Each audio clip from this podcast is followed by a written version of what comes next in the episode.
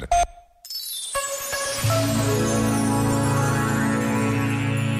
Amanhã é domingo, um domingo diferente porque nos chama de modo particular à nossa responsabilidade individual e coletiva de sermos participantes ativos na construção da nossa democracia. A apatia, a indiferença perante o que acontece à nossa volta é algo que temos de nos esforçar por combater. E esta realidade atinge-nos de tantas formas diferentes.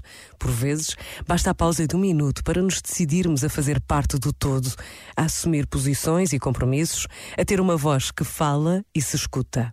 Pensa nisto e boa noite. Este momento está disponível em podcast no site e na app.